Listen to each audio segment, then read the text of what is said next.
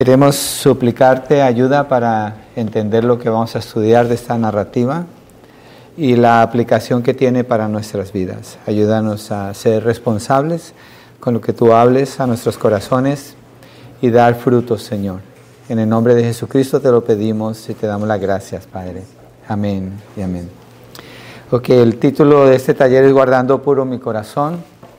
Lo que vamos a hacer es mirar de la historia del rey David cuando él cae en pecado con Betsabé. ¿Qué es lo que sucede allí?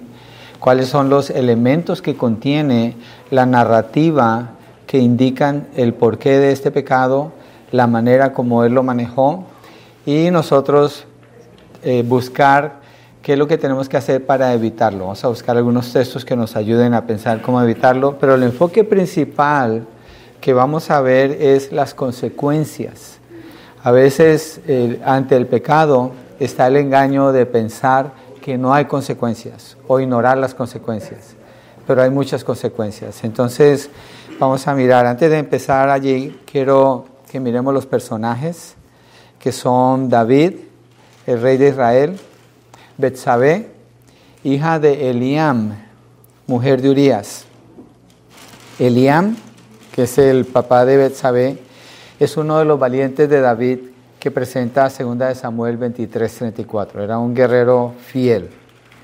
Agitofel es el abuelo de Betsabé, el papá de Eliam. Agitofel es un hombre fiel a David, consejero personal del rey David. Y Urias, Urias Eteo es uno de los 37 valientes de David, el esposo de Betsabé. Todos ellos van a estar afectados en esta historia. Es muy importante que tengamos en cuenta los nombres y tal vez vamos a estar regresando allí. Entonces, el texto que vamos a estudiar es en 2 de Samuel 11, allí donde está la narrativa de la caída de David. Pero antes de leer el capítulo 11, quiero que miremos el contexto, empezando desde el capítulo 10. La razón es esta, porque el capítulo 10 nos muestra algunas características del rey David características que son importantes para, para ver el cambio que sucedió en él. ¿Cuál fue el cambio que sucedió? Entonces en el capítulo 10 de 2 de Samuel dice, sucedió después de esto que murió el rey de los amonitas y su hijo Anum reinó en su lugar. Y David dijo, seré bondadoso con Anum, hijo de Naas, tal como su padre fue bondadoso conmigo. Entonces David envió a algunos de sus siervos para consolarlo por la muerte de su padre. Hagamos una pausa allí. ¿Qué nos muestra esto del carácter de David? Que es un hombre bondadoso. El, nuevo rey se ha muerto su papá y David está empezando pensando, ¿cómo voy a consolarlo? ¿Y qué es lo que hace? Envía mensajeros de su reino para consolar a este rey. Él lo manda para allá. ¿Y qué sigue diciendo el verso 2? Pero cuando los siervos de David llegaron a la tierra de los amonitas, los príncipes de los amonitas dijeron a Anum, su señor, ¿cree usted que David está honrando a su padre porque le ha enviado consoladores? ¿No le ha enviado a David, sus siervos para reconocer la tierra, para espiarla y conquistarla? Y dice que entonces los humillaron, les cortaron la barba por la mitad, los vestidos. Por cuestión de tiempo voy a resumir parte de la narrativa. El caso es que ellos quedan bien humillados. Estos hombres quedan bien humillados. Este rey no toma bien la buena intención del rey David. Nuestro enfoque es, David está mostrando bondad y está alcanzando a este rey para consolarlo. Sus siervos son humillados y David responde ante la humillación de estos hombres.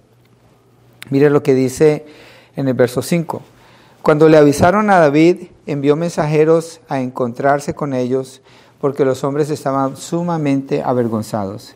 Y el rey les dijo, quédense en Jericó hasta que les crezca la barba y después vuelvan. ¿Qué está haciendo David con estos siervos que fueron humillados? Los está protegiendo. David está resguardando a estos hombres de que no tengan mayor humillación. Y les dice, quédense allá en Jericó para que no vean la humillación de ustedes, los está guardando. Entonces David es, es, un hombre bondadoso, se muestra como un buen amigo, se muestra como un hombre que es honroso en el trato que está teniendo con estos hombres que fueron humillados. ¿Estamos de acuerdo con eso? Ok, miremos una característica más del rey David. Los amonitas se dan cuenta que se han hecho odiosos contra David por lo que hicieron y, con, razón. Y contratan mercenarios de, los arameos, muchos miles de hombres para ellos. En el verso 7, cuando David se enteró, envió a Joab, que es el general de su ejército, y a todo el ejército de los valientes. Y los amonitas salieron y se pusieron en orden de batalla. Bueno, aquí empieza a describir lo que sucede allí. Obviamente el ejército de Israel gana la batalla pero ¿qué nos deja ver esto de David aquí? David responde ante sus enemigos con valentía y con fuerza. David se muestra como un guerrero fuerte, causa muerte y derrota y destrucción a sus enemigos, que es la manera como se hace una guerra. Entonces vemos características en David. Es un hombre íntegro, queriendo consolar al nuevo rey. Es íntegro, guardando el honor de sus soldados. Es íntegro en responder en la guerra porque tiene que proteger a Israel de los amonitas y de los amorreos. Entonces vemos a un hombre íntegro. David es conocido como un hombre que era conforme al corazón de Jehová. Y es verdad, David lo era. ¿sí? Ahora miremos qué sucede antes de llegar a donde quiero moverme en el 11. Ah, hay una batalla que describe en el verso, miremos el 17, cuando David se dio aviso a David, se reunió a todo Israel, cruzó el Jordán y llegó a Elam. Estos los, los arameos, los que están aquí, los, los que son los mercenarios. Los, mercenarios. los arameos se pusieron en órdenes de batalla para enfrentarse a David y pelearon contra él. Entonces David está en la guerra. Pero los arameos huyeron delante de Israel y David mató a 700 hombres de los carros de los arameos y a 40 mil hombres de a caballo. En, Crónicas dice que eran hombres de a pie, parece que hay una discrepancia aquí. En esa palabra son lo que se llaman, ya me estoy desviando, las, ah, se me escapa esta palabra. La Biblia tiene algunos errores que son mínimos pero aquí dice hombres de a caballo, el otro dice hombres de a pie, pero no contradice para nada el texto. El caso es que mueren todos estos. Esto se le atribuye a David como el que ha vencido allí. ¿Por qué? Porque David está con el ejército. David está con ellos. Entonces David es un hombre, es un buen rey, es un buen guerrero, es un hombre honorable, es un hombre bondadoso. Miremos ahora en el capítulo 11 lo que dice el verso 1. Aconteció que en la primavera en el tiempo cuando los reyes salen a la batalla. ¿Quiénes salen a la batalla? Los reyes. Los reyes se van con el ejército, ellos van a pelear junto con el ejército. Dice que David envió a Joab y con él a sus siervos a todo Israel y destruyeron a los amonitas. Acuérdense, los que perdieron la batalla anteriormente fueron los, los ah, no quiero decir el nombre equivocado, amorreos, ¿cómo los llama? se me escapó el nombre de ellos, eh, los arameos, perdón, los arameos son los que son los que pierden la batalla. Los amonitas se habían regresado. Esta batalla es otra batalla y pelean contra los amonitas y ahora si los vencen. Y dice, David envió a Joab con él los siervos a todo Israel, destruyeron a los amonitas y sitiaron a Rabá. Esa ciudad queda sitiada y aquí el texto hace una pausa en la guerra y empieza a narrar la situación de David. Y dice, pero David permaneció en Jerusalén. ¿Dónde están todos los, los reyes en la primavera? En la guerra. ¿Y David dónde se quedó? En Jerusalén. Está en casa. Se quedó viendo televisión, se, se quedó tomando una pausa, unas vacaciones. Prácticamente lo que él hizo. ¿sí? Aquí comienza la caída del rey David. Porque él tiene que estar en la batalla y está en su casa. Se está tomando el lujo de descansar. Esta sociedad a nosotros nos dice, te lo mereces, descansa, cómprate tu timeshare, cómprate tu esto, invierte en esto para que descanses, planea todo para que te retires un día ya no tengas que trabajar y nada de eso. Nos habla de eso esta sociedad, ¿sí? Pero incita desde ya a descansar de una manera desproporcionada donde se, lo que se llama indulgencia, es decir, sentarse, por ejemplo, frente al televisor. Y una persona que mira un programa que es una serie, pero no miran el, el, que corresponde a ese día, miran toda la serie en una sentada. Toda la serie, porque ahora se puede hacer eso. Entonces, eso es un problema. Se toma el teléfono. ¿Qué miramos en el teléfono? Se supone que el teléfono es para hacer llamadas, pero no son teléfonos, son computadoras lo que tenemos ahora. Entonces, ¿qué hay allá dentro de esas computadoras? Todo tipo de información, hay acceso a la Internet. Y una persona dice, oh, voy a mirar algo, y media hora después, ¿ya lo viste? Se me olvidó que era lo que estaba buscando. Hay una indulgencia y hay, hay un desvío en lo que es relajarse para ver cosas, para hacer cosas que no es lo que Dios nos está pidiendo que hagamos. Un principio para esto es bien fácil. Todo lo que hagas, hazlo como para el Señor. Si usted no tiene esa seguridad y esa paz, no lo haga.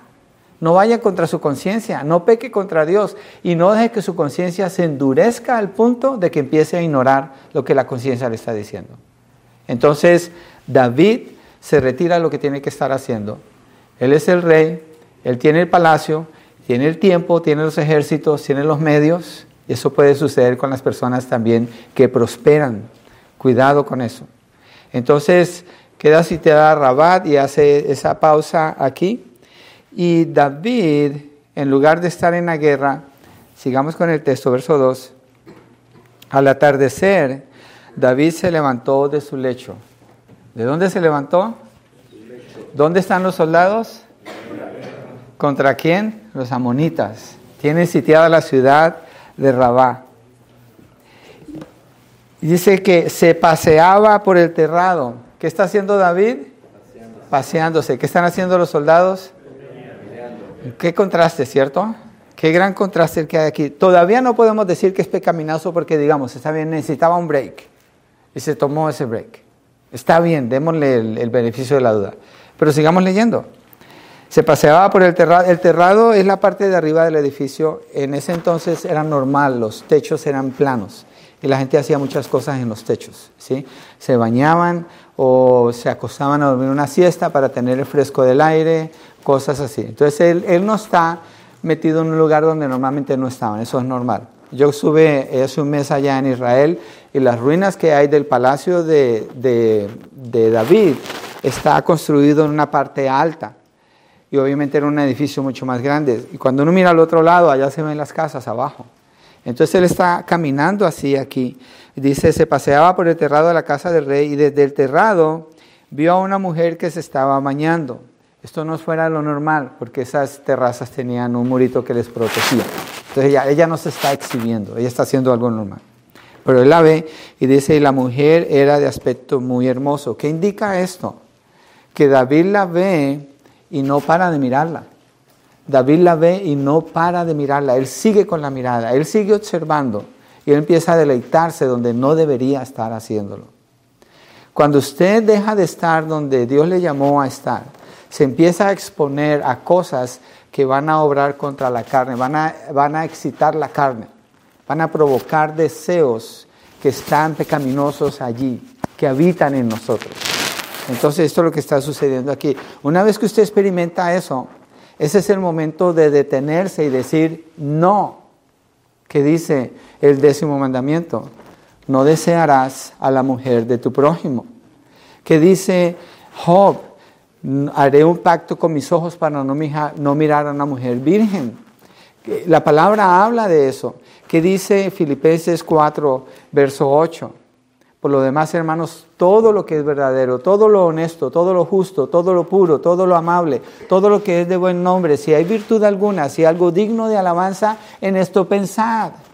Entonces, si lo que mira le está causando un pensamiento que no coincide con el honor a Dios, no tiene lugar. En este momento David debió haberse detenido, en este momento, aquí. Pero miremos qué pasa. David, verso 3, mandó a preguntar acerca de aquella mujer y alguien dijo, ¿no es esta Betsabé, hija de Elías, mujer de Urias, elitita? Toma otro paso más. La vio, se deleitó y ahora toma un paso. Quiere saber quién es ella. Miren la información que él está recibiendo aquí. Le dicen que ella es hija de Eliam. Regresemos a la lista de personajes. Eliam, uno de los valientes de David, hijo de Ahitofel. Uno de sus mejores guerreros. Él sabe que ella es hija de él. ¿Y qué más le dicen? Es la esposa de Urias. ¿Quién es Urias? El último en la lista. un eteo, Urias eteo, uno de los 37 valientes de David, uno de sus mejores soldados, un hombre fiel, un hombre que daba la vida por David y él lo expresa más adelante. David sabe quién es. ¿Qué pasa aquí con el pecado? Una vez que se, da lugar al pecado, usted empieza a perder el control de quién es usted. David empieza a perder el control de quién es él. De ser un hombre bondadoso, de ser un hombre que quiere consolar a ese rey, de ser un hombre que guarda el honor de sus soldados, de ser un hombre que va a la batalla y pelea. Mire cómo se está convirtiendo David aquí. Él sabe. Aquí hubiera parado sabiendo quién es, quién es ella y con los guerreros que trabajan para él. Verso 4, David envió mensajeros y la tomaron. Da otro paso más, más abajo. Y cuando ella vino a él, él durmió con ella, comete adulterio. La ley dice en Levíticos que debe morir el que comete adulterio, él y ella. Es un pecado de muerte. Así se trata ese pecado. Entonces David, cuando sigue el pecado, ya no se detiene. Mire, si usted no detiene el pecado, cuando usted lo identifica como pecado, el pecado lo va a matar a usted. Si usted no mata al pecado, el pecado lo va a matar a usted. Sea lo que sea. Aquí estamos viendo el pecado de adulterio, pero aquí hay lascivia, aquí hay los deseos de la carne, aquí hay lo que es el, orgullo, la vanagloria, porque como es rey, tiene lo que tiene, se toma el espacio, se da esas libertades y está usando a la gente para lograr lo que él quiere. Dice, después que ella se purificó de su mundicia, regresó a su casa y Betsabé concibió y envió aviso a David diciendo, estoy encinta. Hay un problema serio aquí, ella está embarazada. Y Urias no está en su casa. Entonces, ¿qué hace David? Debió haber parado aquí y afrontar las consecuencias de su pecado. Pero ¿qué hace David? Verso 6. Entonces David envió, otra vez está abusando su autoridad, envió a decir a Joab, envíame Urias, elitita. Y Joab le mandó Urias a David. ¿Dónde está Urias? En la guerra. ¿Con quién? Con los soldados. ¿Defendiendo a quién? A David y a Israel. Y David se ha acostado con su esposa. Lo manda a llamar. Voy a resumir la narrativa por cuestión de tiempo. David le pregunta, cuéntame cómo está Joab. ¿Y cómo están los soldados? ¿Qué pregunta es esta? Urias es uno de los mejores soldados y lo mandó a llamar para que sea su mensajero de una pregunta que no tiene sentido. Pudo haber llamado a otro soldado que no era importante, pero Urias es un soldado muy importante. Entonces la pregunta de David muestra cómo su corazón cada vez se está torciendo más y más. Cada vez va cayendo en un hoyo profundo y oscuro donde no va a tener salida si no para, si no se detiene. Cualquiera que sea el estado del pecado, de la tentación que usted está teniendo en su vida, como sea, yo no los conozco, yo no puedo ver su vida, Dios sí. Él quiere usar esta escritura para hablar a su corazón. Pare, deténgase. No, diga no. José fue tentado con la mujer de Potifar y dijo, ¿cómo? Si Dios me ha permitido servir a mi, a mi Señor y Él me ha dado autoridad sobre todo. Yo no tengo autoridad sobre su mujer. ¿Cómo pecaré contra Dios y contra Él? Entonces se pregunta, ¿cómo voy a pecar contra Dios y contra las personas? David está pecando contra el Señor, David pecó contra Betsabé, David está pecando contra Joab porque lo está usando siendo un, general del ejército, está pecando contra Urias, está pecando contra los que saben porque manda a preguntar por ella, está pecando contra el reino donde Él es rey. Su vida no es una vida independiente, es una vida, usted toca muchas personas a su alrededor, su esposa, sus hijos, su esposo, sus vecinos, sus familiares, la iglesia donde usted sirve. Hay, hay una conexión que es inevitable. Y David está ignorando por completo esa conexión. Una buena manera de mirar nosotros hoy en día es no se separe de la iglesia del Señor. David se separó del ejército. No se separe de lo que Dios le ha pedido a usted que haga. ¿Qué es lo que Dios quiere que usted haga? ¿Cómo quiere el Señor que usted viva? Y ocúpese en eso. Tenga cuidado. Y cuando usted es tentado con una mirada así, huya, salga huyendo de allí. Pablo le dice a Timoteo en 2 de Timoteo 2, 3, 4, un buen soldado de Jesucristo no se enreda con las cosas del mundo. se mantiene fiel al Señor. Y cuando Pablo termina su vida en 2 Timoteo 4:7 dice, he peleado la buena batalla, he terminado la carrera, he guardado la fe. ¿Cuáles son los términos que vemos aquí? Soldado, batalla. Quiere decir que usted y yo somos soldados en un ejército, el ejército del Señor Jesucristo. No andamos peleando con la gente, pero tenemos una batalla espiritual. ¿Qué dice Pablo cuando habla en el libro de Efesios capítulo 6 acerca de la armadura celestial?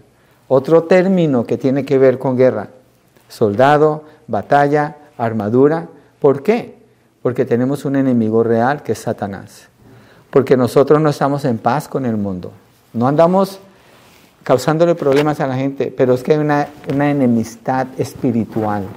No hay comunión entre la luz y las tinieblas.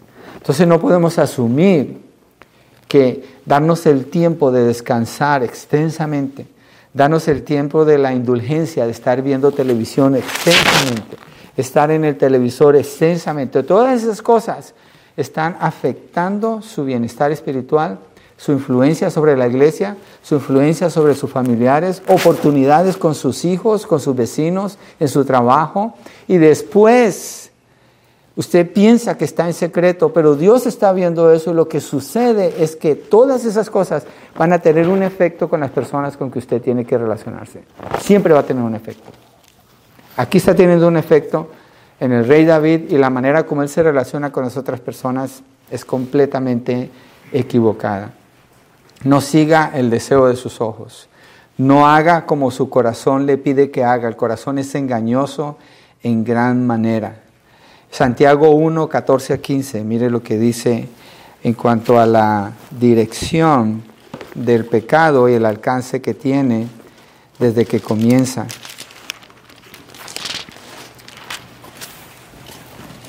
Dice, sino que cada uno es tentado cuando es llevado y seducido de su propia pasión. David experimentó su propia pasión cuando vio a Betsabé y de ahí fue seducido. Después, cuando la pasión ha concebido, como David no rechazó eso, sino que le permitió estar en su corazón, concibió. Después de que la pasión ha concebido, da a luz el pecado. ¿Cuál fue el pecado? La mandó a buscar y después se acostó con ella. Y cuando el pecado es consumado, engendra la muerte. ¿Y qué muestra la historia de David? Muerte. Muchas muertes. No una o dos, muchas muertes. Y obviamente espiritualmente Él queda muerto, Él queda separado de su relación con Dios cuando toma esta actitud, no busca a Dios. Es uno de los pocos textos donde David no está preguntándole a Dios acerca de la batalla, porque no está en la batalla. Está complaciéndose a sí mismo. Tenga cuidado cuando usted se está complaciendo a sí mismo, cuando busca sus propios sueños, sus propios propósitos, sus propios deseos, tenga mucho cuidado. Yo hace años apliqué para trabajar con el Navy aquí en Estados Unidos. Era algo que anhelaba mucho en mi corazón. Y entendí que siendo algo que anhelaba tanto, tenía que orar más de lo normal. Orar y ayunar más de lo normal. Porque necesitaba escuchar más del Señor. Cuando usted se siente seguro de lo que quiere, puede que sea un deseo pecaminoso, aunque aparentemente se vea bueno. Tenga mucho cuidado de preguntarle mejor al Señor. David aquí no le pregunta nada al Señor. Empieza a actuar por sí mismo y se desvía, cada vez se desvía más. El verso 10, cuando llama a Urias, le dice, cuando se lo contaron a David, porque Urias no se va a su casa a dormir con su mujer, le dijeron, Urias no va, no va a su casa. David dijo a Urias, ¿no has venido de hacer un viaje? Wait a minute. ¿Urias de dónde vino? Andaba de tour, de paseo. ¿Cierto que no? Y la pregunta de David, ¿no has venido de viaje? ¿Qué indica esto? David era el que andaba de viaje, el que se había salido donde tenía que estar. Y está queriendo imponer su pecado sobre Urias para encubrir su propio pecado. Eso es lo que él está tratando de hacer. Misery loves company, dicen en inglés. La miseria ama la compañía. Y el que está pecando eventualmente busca otro para que peque con él y se, se, goce en lo que está haciendo. Así funciona el pecado. Obviamente en este caso él está manipulando a Urias. Mira la respuesta de Urias en el verso 11. Urias respondió a David, El arca, Israel y Judá están bajo tiendas. Y mi señor Joab y los siervos de mi señor acampan a campo abierto. ¿He de ir yo a mi casa para comer y beber y acostarme con mi mujer? Dice, por su vida y la vida de su alma, que no haré tal cosa. Para Urias era más importante su responsabilidad que tenía como soldado, porque su lugar era en la batalla, no en su casa. Ese no era el momento para estar en casa descansando. Ese no era el momento para visitar, visitar a la familia. La ciudad está sitiada, acuérdense, en el verso 1 dice que ellos sitiaron a la ciudad de Rabá. Es un punto súper importante en la batalla que están peleando contra los amonitas. No es el lugar para estar en casa. Entonces la respuesta de Urias es un hombre íntegro. Los mejores soldados usualmente son hombres íntegros. Cuando uno estudia los centuriones en, en los evangelios, eran hombres íntegros, muchos de ellos. Este hombre es un hombre íntegro y está confrontando la falta de integridad en el rey David. Cuando empezamos, ¿cómo era David? Bondadoso, ¿cierto? Quería consolar al rey, protegió el honor de sus soldados, era un guerrero fiel, él sabía que tenía que estar allá con sus soldados. ¿En qué se está convirtiendo David? Completamente opuesto a lo que él era. Si usted no trata con su pecado, usted va a ser transformado de una manera horrible en su corazón. Se empieza a formar tinieblas y oscuridad. Y hay fuerzas demoníacas que pueden empezar a trabajar contra usted. Téngalo por seguro, tenga mucho cuidado. Si usted no mata al pecado, el pecado lo va a matar a usted. Con el pecado no hay tregua, con la tentación no hay tregua. Hay que lidiar con eso y decir no. Cuando hay que decir no, hay que decir no en el poder del Señor. Y no trate de encubrir su maldad. David está tratando de encubrir su maldad. Mira lo que dice Proverbios 28, 13. Proverbios 28, 13. Y habla de encubrir el pecado. ¿Qué pasa con alguien que quiere encubrir su pecado? ¿Alguien me ayuda a leerlo con voz alta, por favor? Proverbios 28, 13.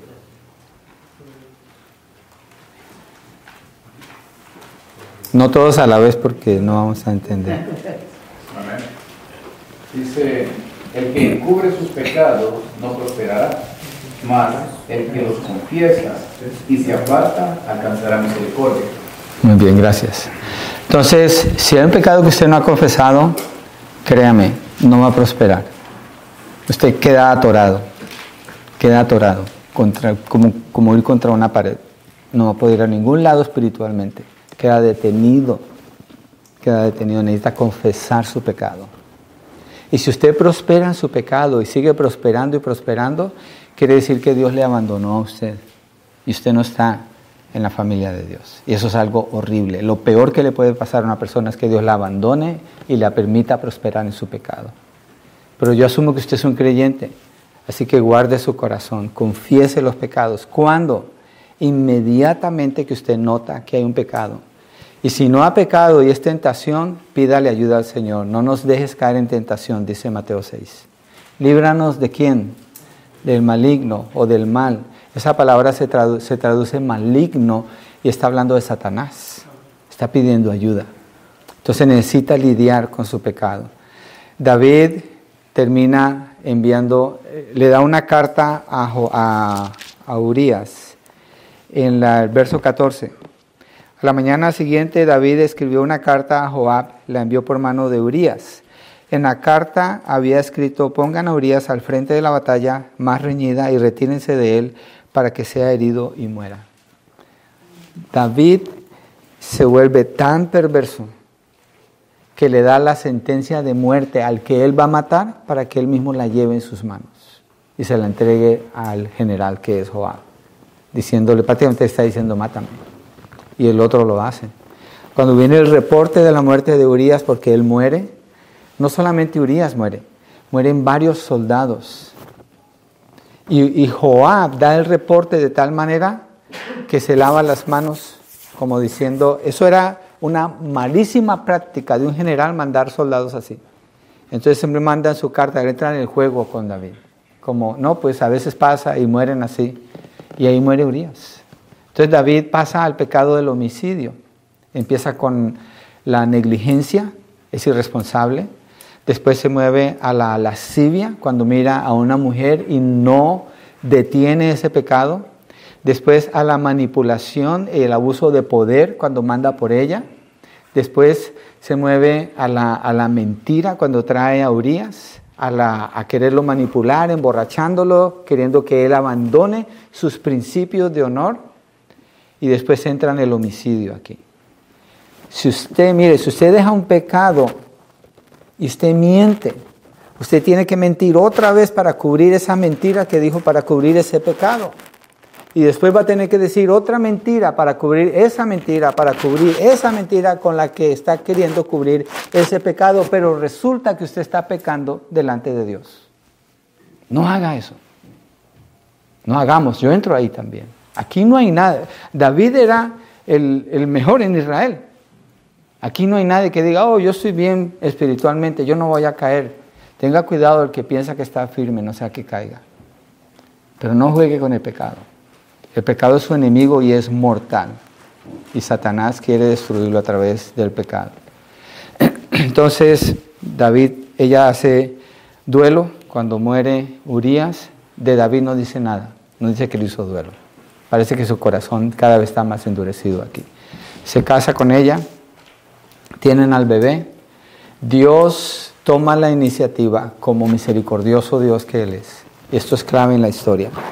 Y el Señor envía a Natán, mire el capítulo 12, 1. Entonces el Señor envió a Natán. ¿Quién toma la iniciativa aquí? El Señor. El Señor manda, manda a Natán para que confronte a David. Natán usa una historia. David, mire lo que David responde en el 5. Se encendió la ira de David en gran manera contra aquel hombre y dijo a Natán, vive el Señor. Oh, por primera vez vemos que David está mencionando al Señor, cuando le muestran el pecado de alguien más, pero no el suyo. Eh, según él, no es su pecado. Vive el Señor que ciertamente el hombre que hizo esto merece morir. Mire el verso 6 tan interesante, y debe pagar cuatro veces. ¿Por qué dice que cuatro veces? Por la cordera porque hizo esto y no tuvo compasión. En Éxodo 22.1 dice que, la persona que mata a un cordero tiene que pagar con cuatro corderos más el que mató. La referencia que David está haciendo aquí es exacta al texto bíblico de la ley en el libro de Éxodo, que también es, se extiende a Levíticos. Entonces David conoce la ley, David conoce del Señor, David conoce lo que él tiene que hacer y no tiene que hacer, y aquí como la ley aplica para otro, entonces la está dejando saber, pero no para él. Y Natán le dice, ese eres tú. Tú eres el que merece morir por tu pecado. David se arrepiente y le dice Natán en el verso 9, porque has despreciado la palabra del Señor, haciendo lo malo ante sus ojos. Has matado a espada a Urias elitita Has tomado su mujer para que sea mujer tuya y a él lo has matado con la espada de los amonitas. Prácticamente David se asocia con los amonitas para que maten a uno de sus mejores soldados por querer cubrir el pecado que cometió con Betsabé. Eh, él ha llegado bien abajo, bien abajo. Y Natán no se detiene en nada para confrontarlo exacto como es. Llame al pecado como es. Llame al pecado como es. Cuando tenga que pedir perdón, tome plena responsabilidad de lo que usted ha hecho, de lo contrario no es arrepentimiento y no está pidiendo perdón. Cuando hay gente que dice, perdóname, pero es que la verdad es que estaba enojado, la verdad es que tenía mucha presión, esa es una excusa, esa persona no está arrepentida. Esa persona está queriendo encubrir su pecado de una manera aparentemente humilde cuando no hay humildad allí. David admite su pecado, él dice, yo he pecado contra el Señor, soy culpable, soy culpable. Pero lo que él ha hecho es horrible. El pecado así trabaja en usted, en mí, en todas las personas, no hay excepción. El único que lo puede parar es usted, con el poder del Señor, pidiéndole ayuda, orando, congregándose, no se retire de la comunión con los hermanos. Vaya a un grupo de hogar, congréguese, sea fiel en su tiempo con la iglesia, en su tiempo de oración, en su tiempo de rendir cuentas a alguien más que sepa de su vida. David se retiró, David se apartó, puso su confianza en él y empezó a caer, a caer, a caer, a caer. Y miren dónde llegó. Tenga cuidado, porque el pecado es horrible. ¿Qué pasa después de aquí? El bebé, Dios mata a ese bebé. ¿Cuántos muertos hay aquí por causa del pecado de David? Miró, murió Urias y murieron otros soldados juntos con él. Muere el bebé. Y después, ¿qué pasa? Admón viola a Tamar. Son, los dos son hijos de David. Él la viola a ella. Hay una violación allí. Absalón mata a Amnón porque Amnón violó a Tamar. Hay otra muerte y hay una muchacha violada que quedó su vida arruinada para siempre. ¿Qué más sigue allí? Absalón huye por causa de eso. Hay una separación. Y después cuando regresa, Absalón divide el reino. Y dentro de esos personajes, Agitofel, el que está aquí es el cuarto en la lista, que es un consejero personal de David, se queda con Absalón, se voltea contra David. ¿Quién es Agitofel? Es el abuelo de Betsabé. Agitofel es el abuelo de Betsabé. Entonces aquí vemos a un hombre que ha sido afectado por el pecado de David. Toma un lado contrario contra David, parece que hay un deseo de venganza en él. Y después cuando el consejo de él no prospera, ¿qué hace Agitofel? Como no pueden matar a David, se va a su casa, dice que puso todo en orden y se suicidó. Otra muerte. Aparte de las muertes que hubieron en el mismo reino cuando se confrontan las fuerzas de Absalón con las fuerzas de David. ¿De dónde se originó esto? Dios le dijo a David, la espada no se apartará de tu casa por lo que has hecho. ¿Qué nos muestra esto? Dios le perdonó el pecado a David. Mire en el verso 10 del capítulo 12. Ahora pues la espada nunca se apartará de tu casa porque me has despreciado y has tomado la mujer de Urias elitita para que sea tu mujer. Asimismo, así dice el Señor, por eso de ti misma casa levantaré el mal contra ti y aún tomaré las mujeres delante de tus ojos y las daré a tu compañero y éste se acostará con tus mujeres a plena luz del día. En verdad tú lo hiciste en secreto, pero yo haré esto delante de todo Israel a plena luz del sol. El pecado normalmente se hace en secreto, aunque hoy en día vivimos en una sociedad que lo celebra abiertamente pero no es en secreto. Usted lo está haciendo delante de Dios si usted lo hace. Es delante de Él. Y aunque Dios le perdone, porque usted puede ir con el Señor, Dios es fiel y justo para perdonarnos y limpiarnos de toda maldad. Una vez que usted peca, se, se desata una cadena de eventos, porque con su pecado usted tocó a otra persona de alguna manera. Y eso desata una cadena de eventos no dé lugar al pecado. Cierre esas puertas. Corra con el Señor. Clame al Señor por ayuda. Arrepiéntase rápido. Confiese su pecado con sinceridad, con humildad. Reconozca su falta y tenga cuidado cuando usted ve muy fácil las faltas en otras personas y dice, oh, la ley lo condena. Tenga mucho cuidado. No se separe. Y no tome tiempo fuera del lugar donde Dios le ha llamado a usted a servir. Quédese allí, sea fiel. Vamos a orar, ¿sí? Padre, te pedimos ayuda, Señor, para obrar de una forma honrosa para ti. Que podamos identificar el pecado, llamarlo como la palabra lo llama, y correr. Correr, Señor, para no untarnos, para no mancharnos. Y si hay pecado, Señor, que respondamos confesando el pecado para ser librados de la maldad, Señor, para detener el flujo de la maldad que se desata una vez que se comete un pecado. Ayúdanos, Señor, a guardar nuestros ojos en pureza, nuestra mente en pureza, nuestro corazón en pureza, Señor, para ti y a recordar que delante de ti vivimos y todo lo que hacemos lo hacemos como para ti, Señor.